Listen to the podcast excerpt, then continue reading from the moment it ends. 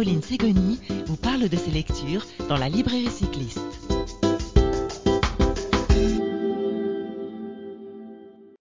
Bonjour à tous les auditeurs de Radio Cyclo, bienvenue dans cette nouvelle émission dans laquelle nous avons le plaisir de partir à la rencontre de Tiffaine Muller. Bonjour Tiffaine Bonjour Caroline alors je suis enchantée de pouvoir enfin apprendre à mieux te connaître car je dois vous confier que j'ai découvert euh, la page euh, et les aventures de Tiffen via les réseaux sociaux euh, sous son pseudo Little Miss Pédale et aujourd'hui je suis vraiment excitée à l'idée de, rentrer un petit peu plus dans son univers surtout que Tiffen a accepté pour vous chers auditeurs bah, de nous parler de ses aventures, de ses incroyables aussi récits de voyage. Alors avant de débuter cet entretien Tiffen, si tu me le permets, je vais simplement euh, lire quelques lignes extraites de la quatrième de couverture de ton livre euh, paru en 2019. Avec plaisir.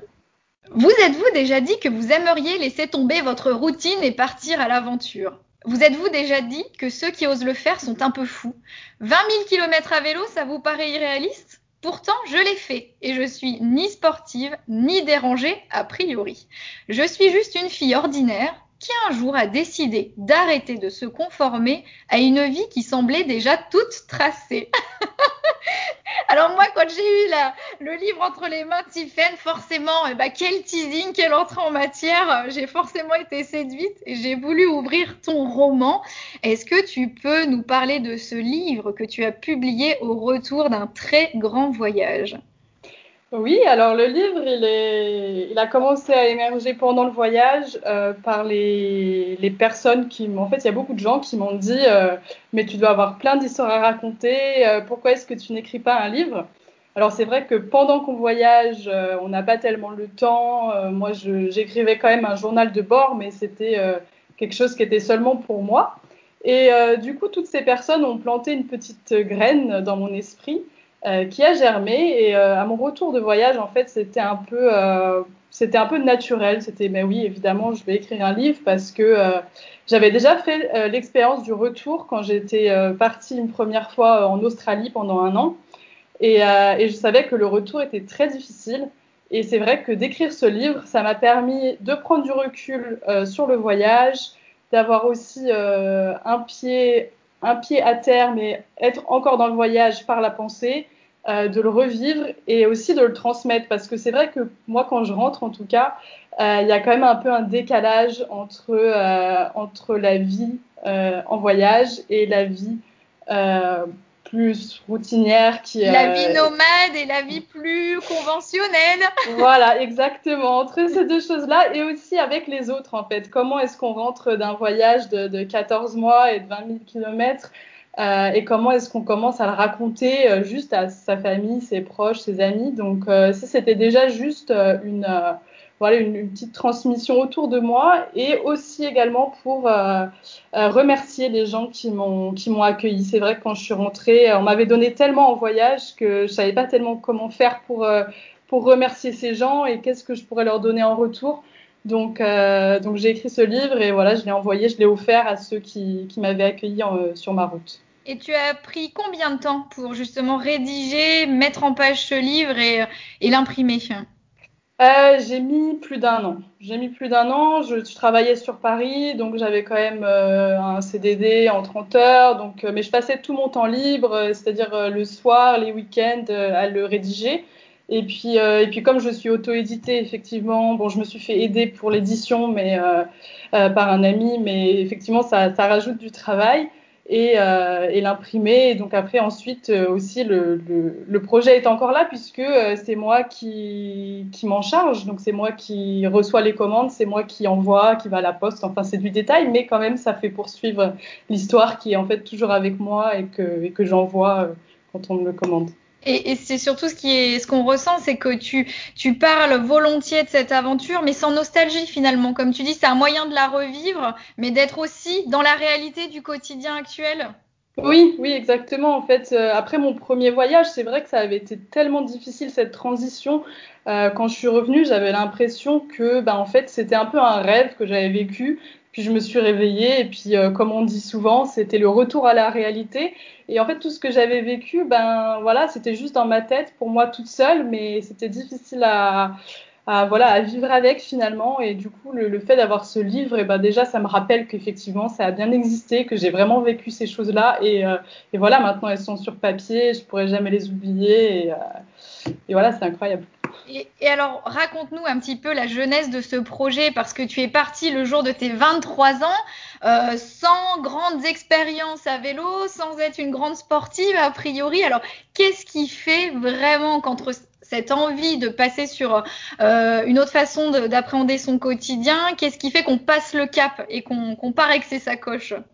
Alors déjà, il faut savoir que quand même, effectivement, après mes études, j'étais partie euh, en Australie parce que, donc, comme je le disais dans le, la quatrième de couverture, j'avais pas envie d'aller dans cette euh, dans cette vie toute tracée. Euh, du coup, pour moi, c'était un peu, euh, c'était tellement logique après mes études de me dire, euh, bah non, en fait, là, je vais pas trouver un travail et me mettre dans, dans une famille, dans une, dans une vie classique. Donc, je suis d'abord partie en Australie. Euh, voilà, j'ai travaillé un peu, j'ai voyagé et c'est là-bas en fait que j'ai découvert le, voyage à vélo. Donc euh, j'ai voyagé pendant pendant un mois et demi en Australie et c'est vrai que euh, je suis restée sur ma faim parce que j'ai été ensuite en Nouvelle-Zélande et ça s'est pas très bien passé parce que la météo était pas très clémente, c'était très très montagneux donc donc voilà, je, je suis partie là-bas tout en me disant que voilà quand j'allais rentrer euh, j'avais envie d'explorer ce qui était à côté de moi, parce que c'est vrai que j'étais partie vraiment euh, littéralement à l'autre bout du monde, alors que je connaissais pas les, pays voisins. Donc ça, ça me frustrait un peu. Et puis euh, évidemment, avec l'expérience du vélo et le fait d'être restée sur ma faim, bah, c'était aussi logique que, que je parte en vélo.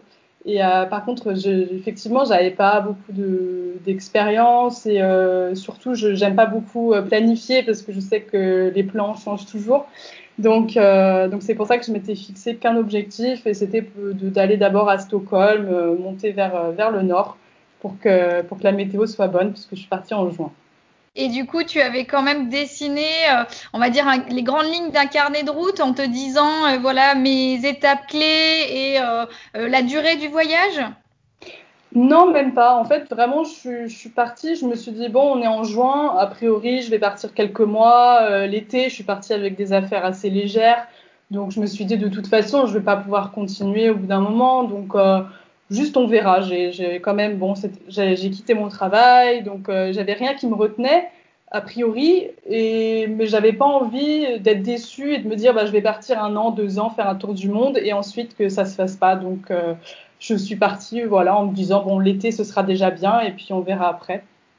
Donc voilà, tu t'es lancé et on voit euh, euh, à ton grand sourire et on l'entend euh, dans, dans, tes propos que c'est une expérience plutôt réussie euh, qui a façonné, j'imagine, euh, ta personnalité aussi aujourd'hui. Ça doit guider aussi tes choix.